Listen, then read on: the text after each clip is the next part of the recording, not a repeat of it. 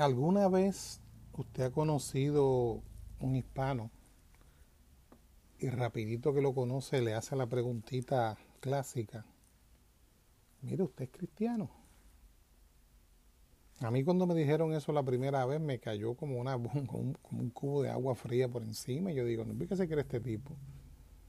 Si yo no soy cristiano, ¿qué soy? ¿Que yo soy del diablo, eh? ¿O qué? Porque honestamente desconocía lo que significaba eso. Recuerden, yo vengo de Puerto Rico, en Puerto Rico pues esa palabra cristiano para el tiempo que yo me criaba o que viví en Puerto Rico no existía. Están los católicos y los otros son protestantes. Así de simple, o evangélicos, como lo quieran llamar. Así que eso es algo que me pone a pensar en la información que quiero compartirle a muchas personas que lamentablemente por desconocimiento de nuestra fe pues terminan en otro lado y yo he visto cómo pasan muchas cosas en esas eh, denominaciones protestantes que son bien anticatólicas y quiero compartirle una poquita de información.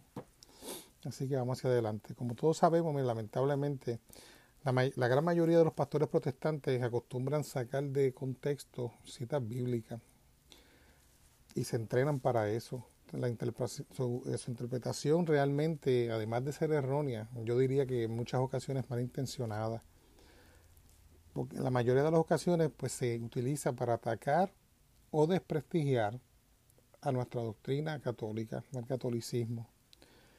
Voy a hablarle de algunos ejemplos que, de citas que, que dificulta, que se les dificulta entenderlas porque eh, le creen a falsos pastores que les hablan bonito, que le dicen, mira, eh, esto, es lo, esto es lo que es y es lo que ellos quieren escuchar y muchas veces estas personas pues se sienten motivados salen ahí, no, salen inyectados de ahí, mano, estoy bien, mano, este hombre está, la mete bien dura y hablan cosas de ese, realmente ellos lo que están es cometiendo un error. Así que preste atención a lo siguiente para que para yo entonces poderle probar este punto. Mire, entonces Jesús les dijo, de cierto o de cierto os digo, si no coméis de la carne del Hijo del Hombre y no bebéis de su sangre, no tendréis vida en vosotros. Eso está en Juan 6, 54. En otras palabras, con la fe sola, los protestantes están muertos, están espiritual, espiritualmente muertos. Porque para tener la vida de Cristo en usted, usted debe comer su carne y beber su sangre. Y esto es participar de algo que ninguna escuche bien, que ninguna secta ofrece y eso es la Eucaristía. Si usted no conoce lo que es, pues mire, simplemente no me crea a mí, investigue. Yo le voy a ofrecer unos versículos que, que apoyan eso que yo acabo de compartir.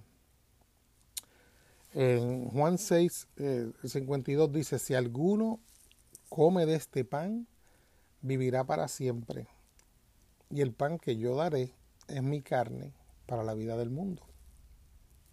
El otro, Juan 6:55 dice, el que come mi carne y bebe mi sangre tiene vida eterna, y yo le resucitaré en el último día. Ahora vamos a ir a otro lado, aquí dice Lucas 22:19. Y tomando el pan dio gracias y lo partió y se los dio diciendo, esto es mi cuerpo que será entregado por vosotros.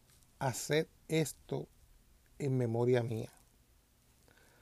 Por lo tanto, cualquiera que comiere este pan o beba de la copa del Señor indignamente, será culpado del cuerpo y de la sangre del Señor. Eso está la primera carta de Corintios del 11 al 27.